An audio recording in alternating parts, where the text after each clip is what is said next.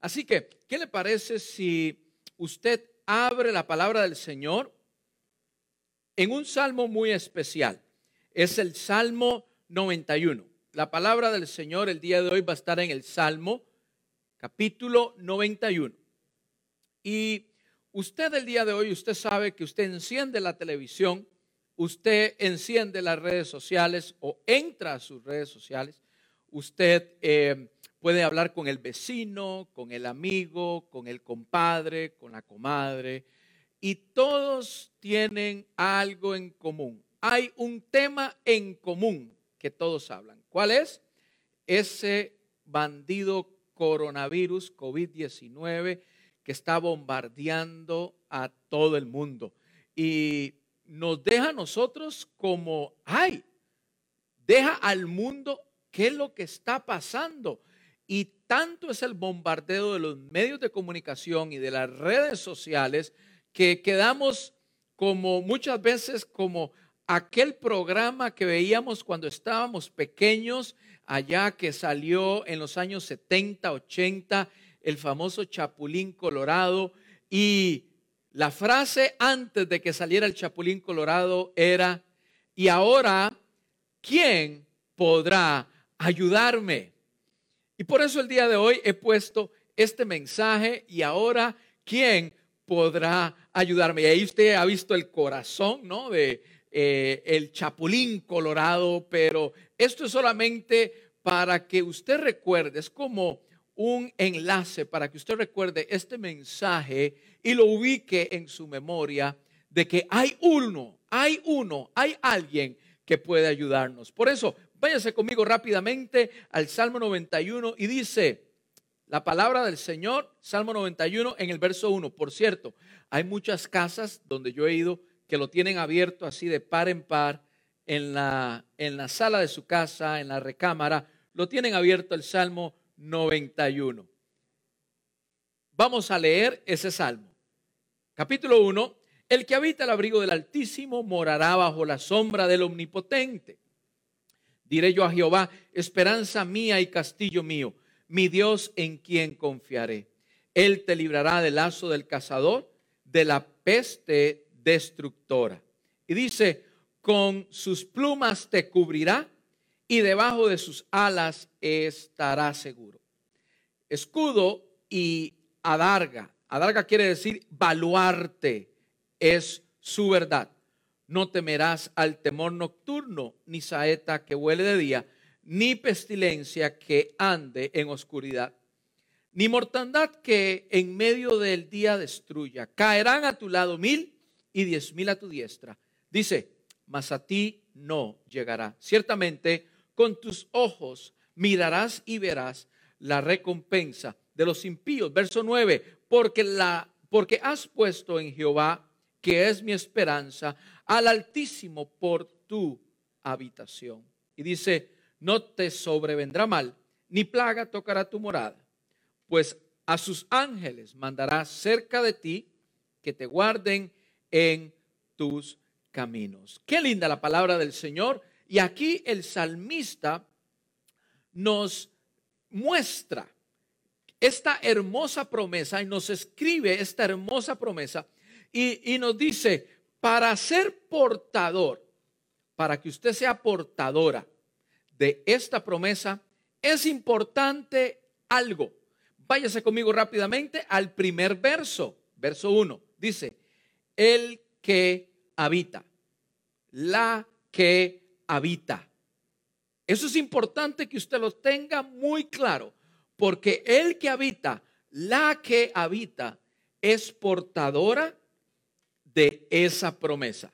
Por lo tanto, diga conmigo bien fuerte, el que habita. Diga conmigo, la que habita. Escríbalo ahí en el chat de Facebook para saber que usted está ahí conectado y conectada. Que por cierto, estamos en el Facebook Live, estamos también en algunas otras plataformas donde nos están mirando en vivo y en directo. Escríbanos ahí en el Facebook Live o en el YouTube Live y usted escriba la palabra habita.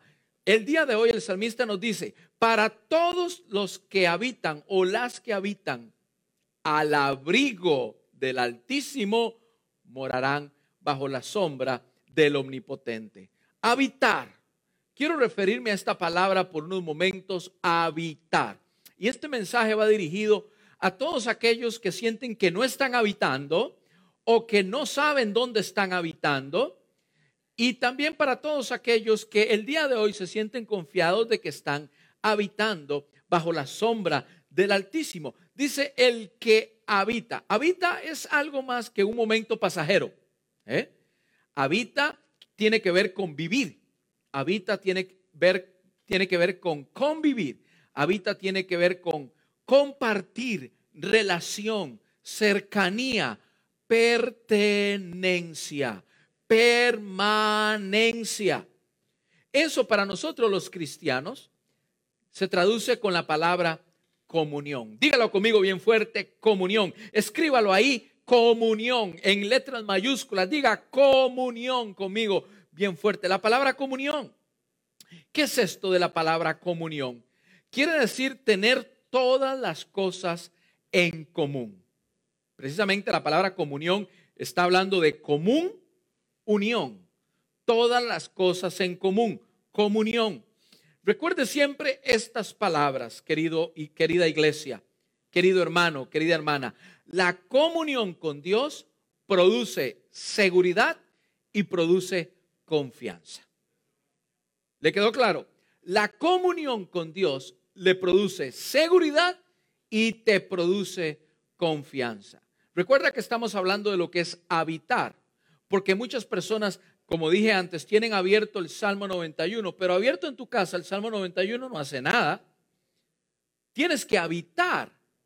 El que habita, la que habita. Y aquí estoy detallando lo que quiere decir la palabra habita. Comunión. Por lo tanto, la palabra comunión, cuando tú estás en comunión con Dios, entonces te sentirás seguro y te sentirás confiado y confiada. La gente hoy está alejada de Dios y hoy Dios a través de esta circunstancia está utilizando esta circunstancia para que la gente recuerde, hello, hey, mírenme, necesito que tengan comunión conmigo, necesito que ahonden su comunión conmigo. Pero pastor, ¿qué puede cortar la comunión con, con Dios? ¿Qué puede cortar mi comunión? El estar habitando delante de Dios en su presencia. ¿Qué corta la comunión entre Dios y yo? Hay algo muy importante que se llama el pecado. Usted tiene que saber que el pecado rompe, destruye, es el que está en el medio entre la comunión entre Dios y tú. Al mundo hoy le preocupa el virus de moda. ¿Cuál es el virus de moda? Todos sabemos cuál es el virus de moda. El virus de moda, el coronavirus. Pero no se han dado cuenta o se les olvida que hay un virus, es más, una epidemia. No, es más, hay una pandemia que se llama el pecado, que te puede hacer vivir el resto de tu vida en una condenación eterna. Porque eso es lo que hace el pecado. El virus del pecado, la pandemia del pecado hace vivir al ser humano en una destrucción y una condenación eterna. Hay un virus que entró a la humanidad hace miles de años en el pasado, precisamente allá en el huerto del Edén. Se llama el virus del pecado, la pandemia del pecado y que por causa de este virus hoy hay millones de millones de personas que han muerto a una condenación eterna. Recuerda conmigo, recuerda conmigo tú que me escuchas, si hay vida después de la muerte. Claro que sí. Yo creo que hay vida después de la muerte y esta se llama, según la palabra, se llama la vida eterna. Ahora yo te pregunto a ti, ¿dónde pasarás tú tu vida eterna? Después de que partas de este mundo, ¿dónde vas a vivir tu vida eterna? Según la palabra de Dios, hay solamente dos lugares, el cielo o el infierno. El cielo junto a Dios o el infierno junto a Satanás. ¿Dónde vas a pasar tu vida eterna? Hebreos capítulo 9, verso 27 dice, y de la manera que está establecido, está establecido para el hombre que muera solamente una vez y luego viene el juicio. Hermano, amigo que me escuchas, está decretado y declarado por la palabra de Dios. Está establecido, dice, que tú y yo muramos una vez y que luego de esto el juicio. Una vez, en algún momento, usted y yo vamos a hacerle frente al gran juicio, frente al gran juez. Ese se llama Dios. Y ahí Dios determinará según tus obras y según lo que tú has hecho aquí en la tierra, según en quien has creído aquí en la tierra. Escúchame bien, Él determinará a dónde pasarás el resto de tu vida, la cual llamamos la vida eterna. Dios hoy le está recordando al mundo, hey, miren, miren lo vulnerable que son ustedes los humanos arrepiéntanse y vuelvan al Evangelio. Dejen el pecado, porque la paga del pecado es muerte, mas la dádiva de Dios es vida eterna en Cristo Jesús. Esto lo dice Romanos capítulo 6, verso 23. Escuche lo que dice el libro de Hechos capítulo 3, verso 19. Dice así, así que arrepentíos y convertíos para que sean borrados tus pecados. O sea, para que recibas la vacuna contra el pecado, es necesario arrepentirse y será borrado de tu organismo el virus del pecado. Para que vengas, escuche lo que dice textualmente, así que arrepentíos y convertíos para que sean borrados vuestros pecados, para que vengan de la presencia del Señor tiempos de refrigerio. Diga conmigo ahí la, la, palabra refrigerio. Y aquí le estoy hablando a, personas que no conocen de Dios, que nunca han aceptado a Jesús, como aquellos que algunas veces no están habitando debajo del abrigo del Altísimo. Diga conmigo la palabra refrigerio. ¿Usted quiere tiempos de refrigerio que vengan de la presencia de Dios? Refrigerio tiene que ver, quiere decir tiempos de bienestar. ¿Usted quiere tiempos de bienestar para usted y los suyos? Lo que tiene que hacer es recibir la vacuna en contra del virus del pecado, arrepentirse y convertirse de sus malos caminos, según dice Pedro en el libro de Hechos. Hoy los científicos están buscando con urgencia la cura o un antídoto para el coronavirus para ponerlo en los cuerpos de la humanidad y que el cuerpo empiece a desarrollar anticuerpos que puedan batallar en contra del el virus del coronavirus. Por esa razón, los científicos están a, a contrarreloj tratando de buscar el antídoto, la vacuna. Muchos dicen que se tardarán 18 meses, otros dicen que 15 meses, otros dicen que 12 meses como mínimo después de haber sido probada.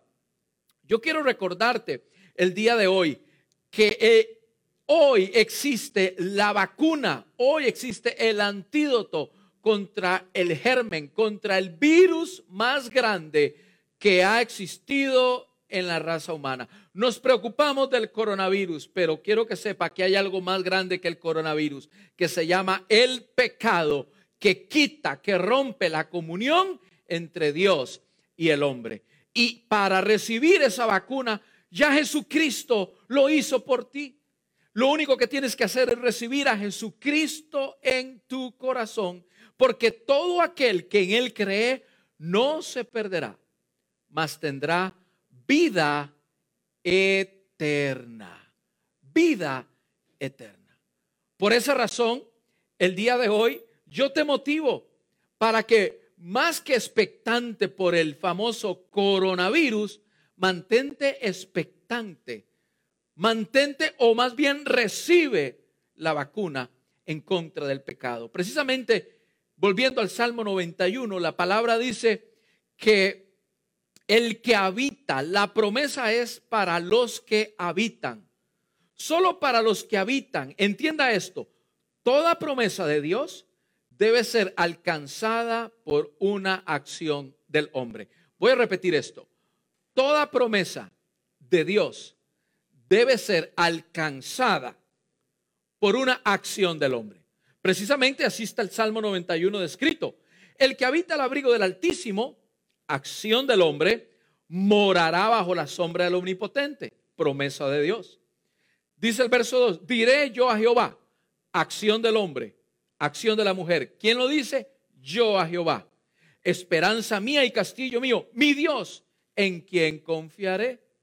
Esta es la acción del hombre para recibir toda la promesa que está en el Salmo 91 de parte de Dios. Precisamente Santiago capítulo 4, verso 7 dice, someteos pues a Dios, acción del hombre. Resistir al diablo, acción del hombre. ¿Cuál es la promesa? Que si usted se somete y si usted resiste, el diablo huirá de vosotros. Precisamente Josué capítulo 1, del 8 al 9 dice, acción del hombre, nunca se apartará de tu boca este libro de la ley, sino que de día y de noche meditarás en él, para que guardes y hagas conforme a todo lo que está escrito. Acción del hombre.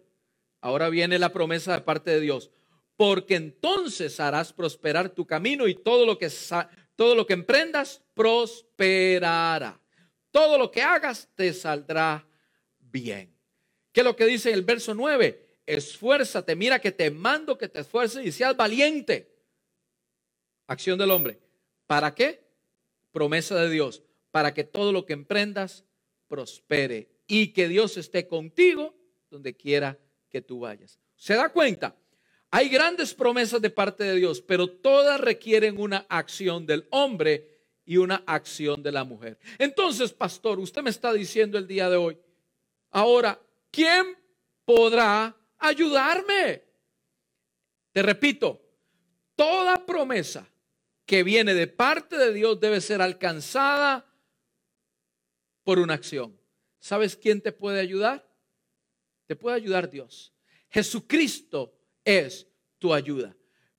Pero requiere una acción de tu parte, un movimiento de tu parte.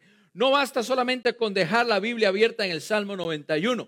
No basta solamente en tener las imágenes en tu casa. No, no, no, no, eso no es necesario. No basta con tener una cruz aquí en el pecho. No, eso no es necesario. Debes de habitar. Tú debes de habitar al abrigo del Altísimo. Y habitar al abrigo del Altísimo es como meterse debajo del poder, debajo de la presencia de Dios. Esa es la acción que requieres hacer para que cuando digas, ahora ¿quién podrá ayudarme? Sea Dios quien esté contigo, ayudándote y socorriéndote. Por eso, el día de hoy requiere de una acción. ¿Cuál es esa acción? Vamos conmigo rápidamente al libro de Segunda de Crónicas, capítulo 7, verso 14. Libro de Crónicas, capítulo 7, verso 14. ¿Lo tiene conmigo en la Biblia? Váyase. Segunda de Crónicas, capítulo 7, verso 14. Y dice la palabra del Señor, si se humillare mi pueblo, sobre el cual mi nombre es invocado, y orare y buscaren mi rostro y se convirtieren de sus malos caminos, entonces yo iré desde los cielos y perdonaré sus pecados y sanaré su tierra. Ahora estarán abiertos mis ojos, dice Dios, y atentos mis oídos a la oración en este lugar, porque ahora he elegido y santificado esta casa para que esté en ella mi nombre para siempre, y mis ojos y mi corazón estarán ahí para siempre promesa de Dios. Dice que la presencia de Dios estará en tu casa para siempre. Pero ¿cuál es la acción que debemos de tomar? Si se humillare mi pueblo. Ese pueblo que confiesa el nombre de Dios y orase. Dice, y buscare mi rostro. Y se convirtiere de mis malos caminos. Quiero hablarle al pueblo de Dios el día de hoy. Quiero hablarle al pueblo, a nuestra iglesia quiero hablarle a todos aquellos que están escuchando esta señal y que algún día le dijeron al Señor, ven a ser morada en mi corazón. Mi hermano, debemos de habitar en la presencia, debemos de tener comunión para estar, estar en la presencia de Dios. ¿Cómo lo logramos? ¿Cómo logramos habitar? Humillándonos. Escuche bien, siento en mi corazón que hay muchos hogares el día de hoy que necesitan escuchar esta palabra.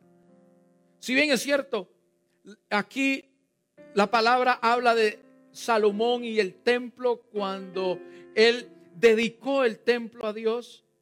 Y ese templo dice la, palabra que se llenó de la gloria de Dios. ¿De quién estaba hablando? Del templo de Dios, el que construyó Salomón. Pero aquí viene la palabra para usted, mi hermano. Aquí viene la palabra para usted, mi hermana, para su familia. Quiero que sepa que el día de hoy usted es el templo del Espíritu Santo de Dios. Y esa casa donde usted está se constituye también en ese lugar donde habita y donde mora la presencia de Dios. En la antigüedad, el pueblo de Israel ponía sangre del cordero en los tindeles de su casa, en la entrada, en la ventana. Quiero que sepa que el día de hoy no es necesario poner sangre de un cordero en la puerta de tu casa. ¿Por qué? Porque la presencia de Dios está dentro de ti la presencia de Dios está dentro de tu casa. Pero ¿qué tenemos que hacer? La acción.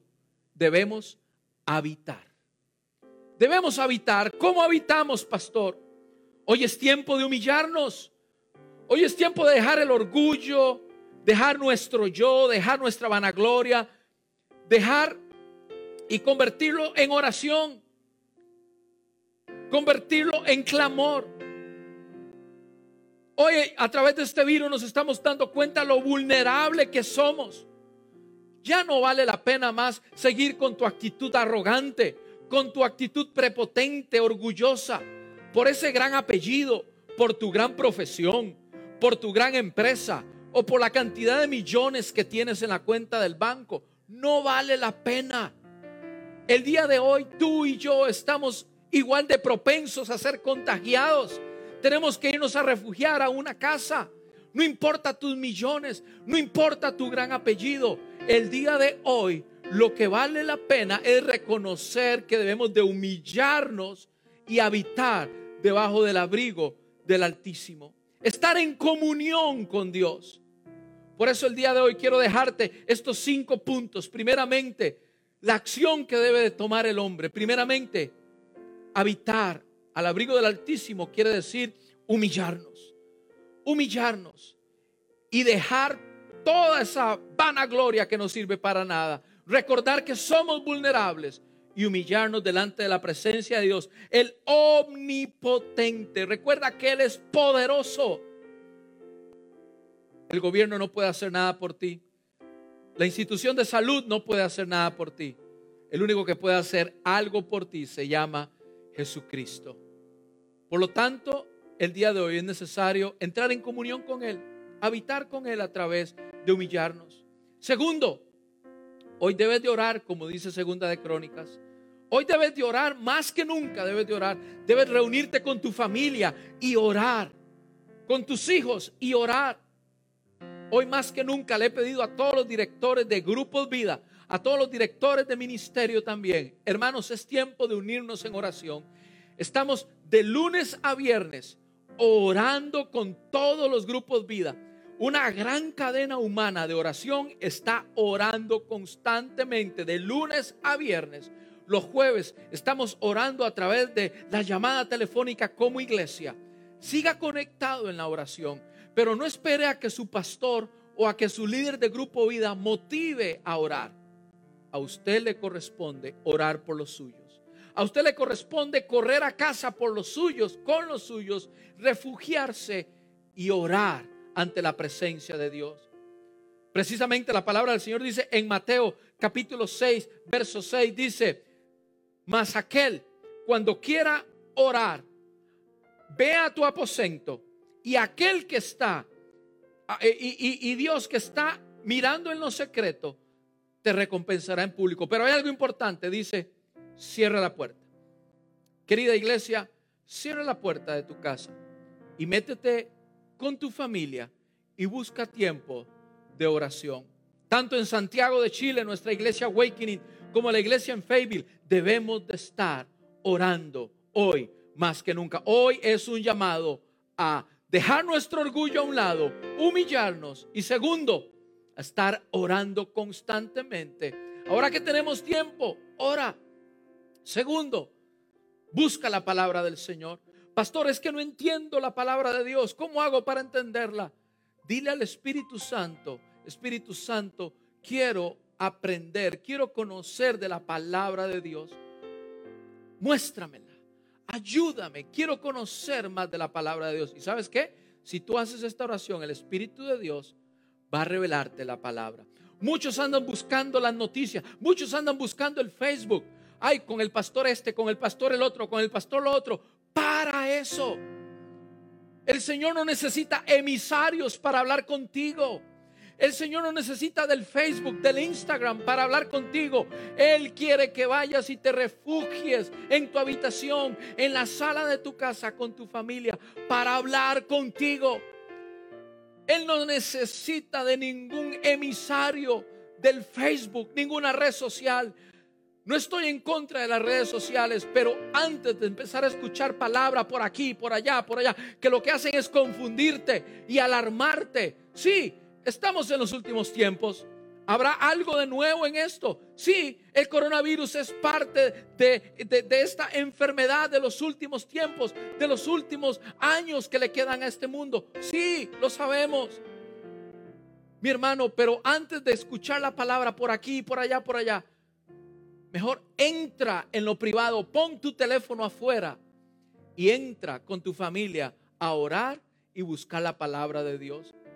Si no sabes qué leer, lee el libro de Juan. San Juan conoce quién fue Cristo, quién es Cristo aquí en la tierra. Conoce también en el libro de Hechos quién es el Espíritu Santo y lo que el Espíritu Santo puede hacer en ti.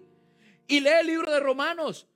Es precisamente después de conocer a Jesús, después de conocer el poder del Espíritu Santo, conocer qué es lo que el Espíritu Santo, qué es, cómo se vive un cristianismo aquí en la tierra. Te reto para que leas Juan, Hechos y Romanos. Estoy seguro que el Espíritu Santo hablará a tu vida. Cuarto punto, adora. Recuerda, primer punto, humillémonos. Segundo punto, oración. Tercer punto, la lectura de la palabra. Cuarto punto, adora. La adoración nace de un corazón agradecido. Hermano, hoy hay muchas razones, hermana, Hoy hay muchas razones para darle gracias a Dios. ¿Quieres experimentar ese sentimiento de adoración? Empieza por darle gracias a Dios. Honra la presencia de Dios. Dale gracias a Dios por lo que tienes. Si hoy tuviste pan para desayunar, si hoy te está esperando un plato de arroz, de frijoles en tu mesa, si hoy estás pensando en qué vas a cenar, hermano, estás mucho mejor, hermana, estás mucho mejor que mucha población en el mundo. Por eso, démosle gracias a Dios porque hoy tenemos aire en nuestros pulmones y porque hoy podemos refugiarnos en casa, porque hoy podemos venir delante de su presencia, porque siempre y cuando haya vida, hay esperanza para acercarnos al Señor. Quinto punto, ayuna. Querida iglesia, el ayuno es vital para el cristiano. Especialmente si estás batallando, si estás lidiando con vicios. Estás batallando con el tabaco, con el licor, con las drogas, con la pornografía. Hoy es tiempo de batallar esa guerra espiritual en ayuno. Acostúmbrate a ayunar por lo menos una vez a la semana. Métete en la presencia de Dios. En este tiempo no hay nadie que te pueda cortar el ayuno si tú en tu casa vas y buscas un lugar especial y le dice a tu familia, voy a estar en ayuno, ve y ayuna. Hoy es tiempo de cortar los malos hábitos y tomar nuevos hábitos para tu vida. Y sexto punto, hoy es tiempo de atreverse a abrir tu boca y predicar. Habitar al abrigo del Altísimo. Precisamente recibir todas las promesas de Dios para tu vida se hacen a través de estos seis puntos. Primero, humíllate. Segundo, ora. Tercero, estudia la palabra. Cuarto, adora al Señor. Quinto, ayuna. Y sexto, este es tiempo para hablar la palabra del Señor. ¿Cómo? A través de las redes sociales. Habla la palabra del Señor a tu familia. He visto muchas personas que han utilizado el teléfono, la tecnología, están en contacto con sus familias porque allá en el mundo hay crisis, allá en el mundo hay desesperanza. Pero ¿sabe qué dice la palabra? Que allá en el mundo hay desesperanza, pero confiemos, confiemos. El que está en nosotros tiene poder. Él ha vencido la desesperanza. Él ha vencido al mundo. Por eso, seamos nosotros, en lugar de transmisores de coronavirus, seamos nosotros transmisores de las buenas nuevas de salvación para todo aquel que lo necesita. Mi hermano, mi hermana, hoy es tiempo de abrir tus labios y buscar a aquella persona que un día te dijo, no, estoy seguro que el espíritu, el corazón de esa persona está listo para recibir la palabra. ¿Quién podrá ayudarte? Se llama Jesucristo, el único que puede ayudarte. Jesucristo, Él quita el pecado del mundo, dice Juan el Bautista. Ahí viene el Cordero, aquel que quita el pecado del mundo. Aquí está tu antídoto. El antídoto contra el pecado se llama Jesucristo. ¿Y sabes qué? Él también promete ayudarte con esto del coronavirus. Él también promete ayudarte en momentos de dificultad. Él también promete ayudarte en momentos de soledad, en momentos de depresión, en momentos de desolación, en momentos donde has decidido, has decidido cortar con tu relación con Dios por alguna u otra razón, en momentos donde has decidido salir de este mundo y decir, aquí ya no vale nada. Estoy harto, estoy harta, no puedo más con lo que estoy viviendo prefiero irme de este mundo. ¿Sabes qué? Hay alguien que te puede ayudar. Se llama Jesucristo. Si tan solo te decides accionar, habitar bajo sus alas.